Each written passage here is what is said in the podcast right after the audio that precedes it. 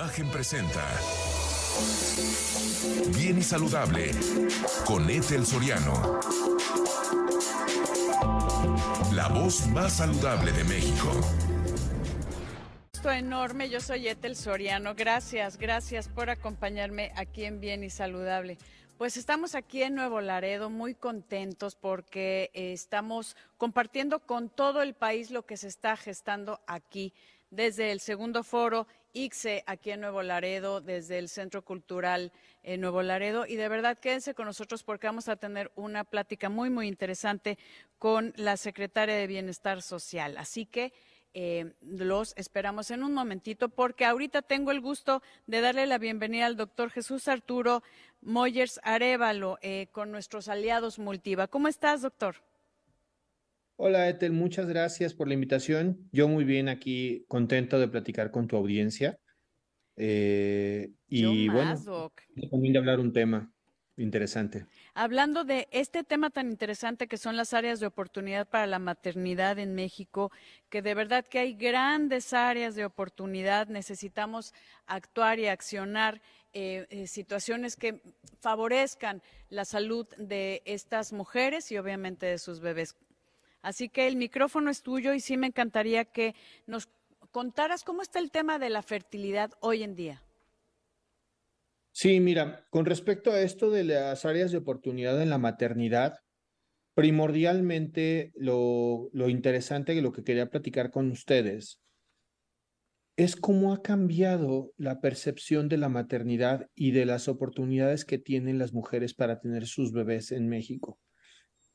Fíjate que al, igual que varios países de Latinoamérica, sufrimos una, un cambio con respecto a lo que había hace 50 años y lo que pasó después. Anteriormente, la mayoría de las mamis, de las mamás, tenían sus partos en su casa.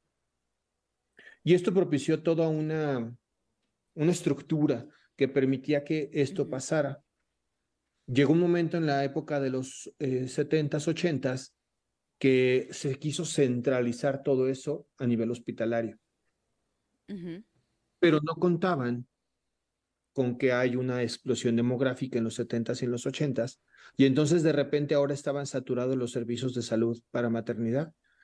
Y eso provocó que la mayoría de estos servicios de atención para la natalidad y la maternidad en México se vieran saturados. Y eso es lo que ha provocado que existan prácticas a veces no muy adecuadas en los centros de atención.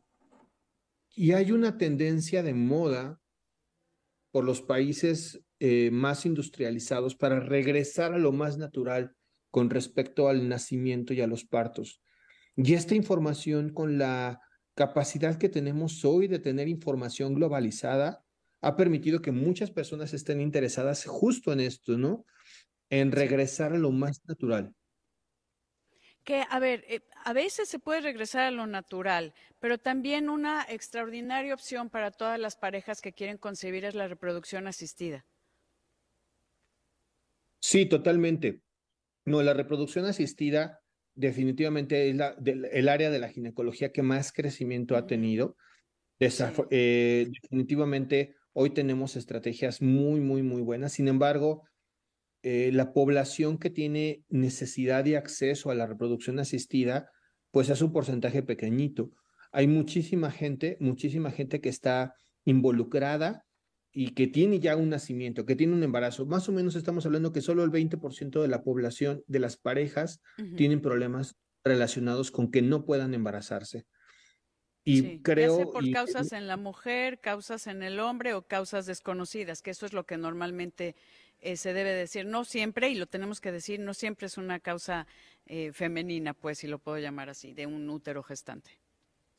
Totalmente. La realidad es que lo, si lo vemos desde el punto de vista muy estadístico, 40% de las ocasiones son mixtas, 20% son factores masculinos exclusivamente y 40% por factores femeninos. Entonces, la realidad es que está bastante distribuido pero no se trata de echar culpa, ¿sabes? Sino más bien como se de... Trata de tomar acción. Y, de, y, de, y, de, y justo de, nos sirve como tener un punto de partida para poder elegir cuál es el camino adecuado para encontrar la causa, ¿no? Por pura estadística. Así es. Dime una cosa, ¿qué deben de saber las, parejas que quieren concebir en cuanto a, uno, eh, que las opciones que hay en reproducción asistida, pero también la mejor forma de tener un embarazo saludable?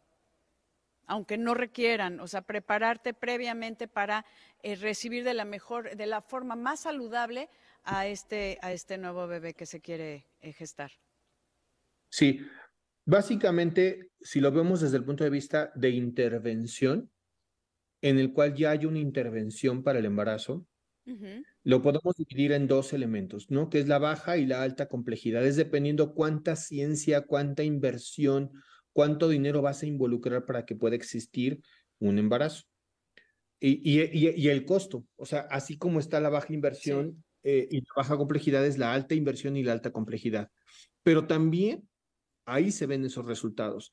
El porcentaje de éxito de una pareja que se somete a un tratamiento de baja complejidad difícilmente supera el 40%, que es lo que yo, nosotros conocemos como la inseminación artificial en el cual... Y de ahí van incrementándose la, la, dificultad de todos los, estos tratamientos de reproducción asistida hasta llegar al in vitro y hay muchas cosas también la congelación de óvulos que eh, pacientes que han tenido, por ejemplo, eh, quimioterapias que quieren conservar sus óvulos de, de, mejor forma o incluso también los hombres eh, que tienen, no sé, cáncer de testículo, que antes de recibir radiación o algún tratamiento puedan conservar eh, sus espermatozoides, también es una excelente opción, pero siempre de la mano de expertos como tú, querido doctor Jesús Arturo Moyers Arevalo. Sí, la preservación de la fertilidad es un área muy importante, ¿no? Y, también abrir las opciones, ¿no? Hay, hay pocas Exacto lugares hoy donde se puede hacer, por ejemplo, un trámite para útero subrogado, para útero rentado, pero estamos avanzando en eso. eso es un tema que me encantaría, doctor Jesús eh, Arturo Moyers Areva, lo que te agradezco habernos acompañado hoy en esta sección de Aliados Multiva y que vale la pena que, que comentemos acerca de esto. Te agradezco muchísimo. Por favor, busque al doctor Jesús eh, Arturo Moyers Areva. Estamos aquí transmitiendo desde el segundo foro ICSE, que es el Instituto para la Competitividad y el Comercio Exterior de Nuevo Laredo. Muy contentos aquí con un recibimiento precioso de toda la gente aquí de Nuevo Laredo y bueno, no es la excepción. Y le doy la, eh, la bienvenida a la doctora Eliana eh, Arjona Barocio, secretaria de Bienestar Social y también presidente municipal suplente. Que, qué gusto, querida Liliana, compartir contigo todo lo que se necesita en cuanto al bienestar social, que aquí hay mucho que hacer como en todo el país, pero sé que tienes acciones muy puntuales. Buenas tardes, qué gusto estar aquí contigo. Yo más. Este, pues sí, eh, la Secretaría de Bienestar es un área que abarca muchas áreas en nuestra ciudad. Abarca desde la cuestión de salud, la salud pública, la parte de diversión, la parte de apoyo social, incluso el, área de infraestructura. O sea, es, es una secretaría que ve que tenemos la dirección de salud, la dirección del zoológico, el, la Secretaría de Bienestar como tal, el apoyo alimentario a las familias y algo que se llama Ramo 33, que es el apoyo en estructura, infraestructura en las áreas más desprotegidas de la ciudad. Entonces, todo eso abarca la Secretaría. O sea, tienes mucha chamba, querida Liliana, mucho trabajo y sé, y lo tenemos que presumir, y es algo que también trae la, la Presidente eh, Carmen Lilia Canturrosa, eh, en la vacunación que bueno, fuiste, eh, podría decir como un, como muy, muy, muy eh, entregada eh, a todo el tema de la vacunación, que fuiste de los primeros que vacunó a toda la población, o sea, hablando en este, en esta emergencia sanitaria que tuvimos, ¿no? Sí, bueno, todo empezó con acciones de nuestra presidenta antes de que incluso ella llegara al gobierno, de la buena relación que tenía con algunas personalidades de la ciudad de Laredo, Texas, en especial con el doctor Víctor Treviño.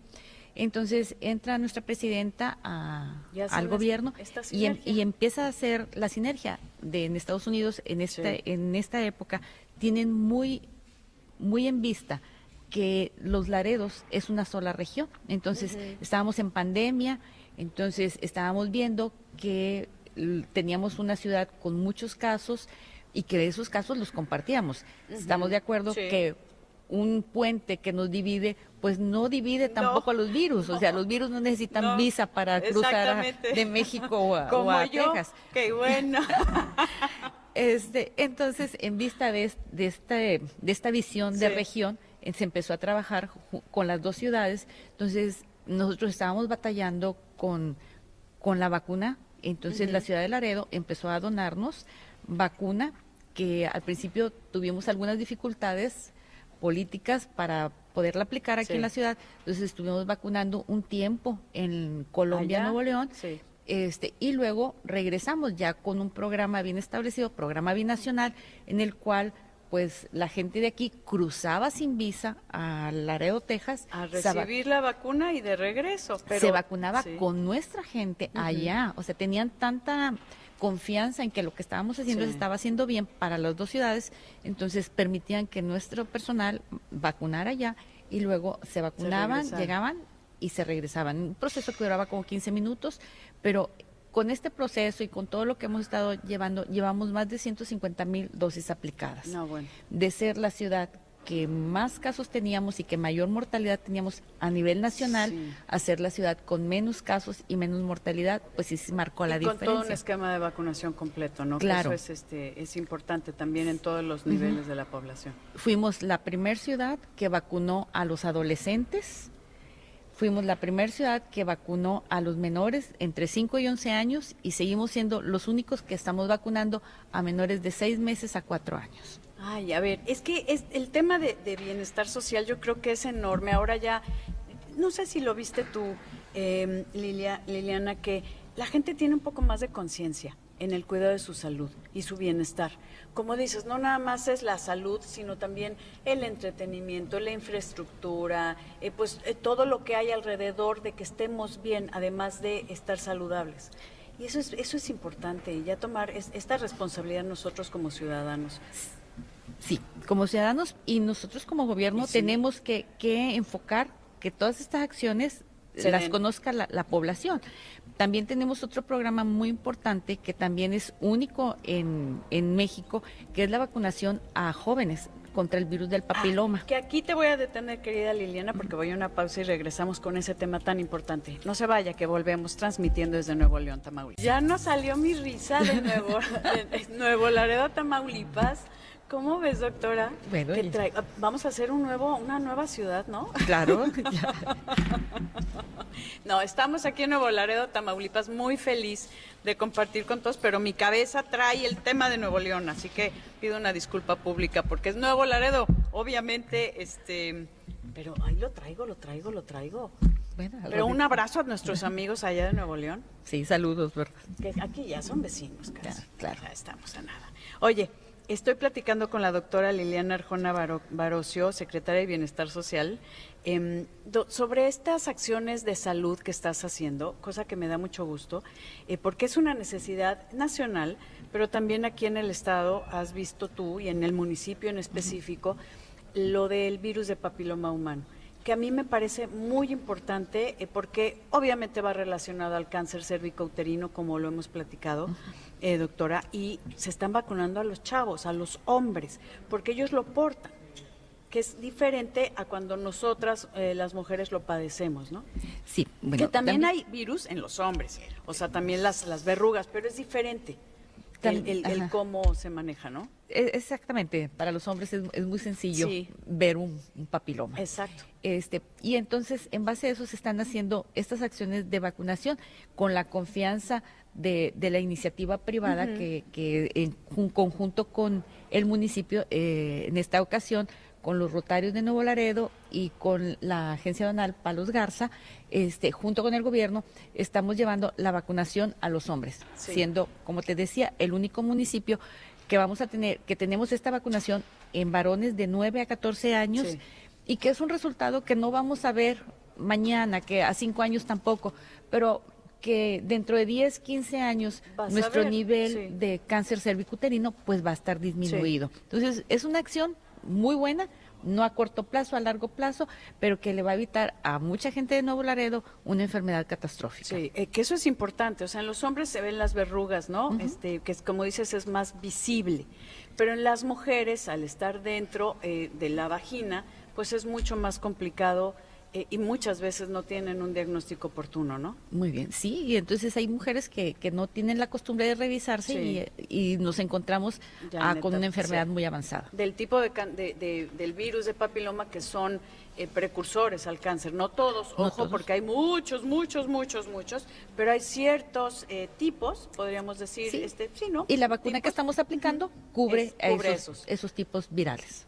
Entonces, es otra de las acciones que está haciendo la Secretaría de Bienestar Social, que eh, también algo que todavía estamos en el mes de octubre, ¿qué se está haciendo con relación al cáncer de mama? Que sabemos que no debería de ser nada más en octubre, sino todo el año, pero son acciones muy puntuales. Sí, en este mes recalcamos las acciones que hacemos cada año. Todo el año, sí. Aquí en el municipio contamos con ocho clínicas municipales, entonces tenemos acciones en esas clínicas. Sobre todo reforzamos la autoexploración mamaria, porque eso es lo más importante. O sea, si te haces tu mastografía una vez al año, pero el que te revises mes con mes, eso es muy importante porque vas a determinar cuándo hay algo diferente. Entonces estamos haciendo el énfasis en la autoexploración en las clínicas todo este mes las consultas en mujeres mayores de 20 años han sido sin costo, los tratamientos han sido sin costos y estamos trabajando en conjunto con el Hospital General, hacemos los pases, hacemos las mastografías y ellos nos reportan los resultados y si hay algún resultado positivo a la enfermedad, este lo trabajamos con los centros oncológicos de la ciudad. Que aquí justo volvemos a decir el compromiso de nosotras como mujeres de cuidarnos. Vamos a una pausa, queridos amigos, y aquí transmitiendo desde Nuevo Laredo, Tamaulipas. Nos, ay, ya nos vamos, ¿verdad? Ya nos vamos. Es que se me fue el tiempo, yo ya me iba, este, pausa. Doctora, doctora Liliana Arjona Barocio, tenemos que hacer otro programa, así que Claro que sí. prontísimo aquí en Bien, y Saludable. Gracias. Muchas gracias. Gracias. Gracias a todo el municipio y este maravilloso equipo. Gracias por tenernos en casa. Imagen presentó Bien y Saludable con Etel Soriano. La voz más saludable de México.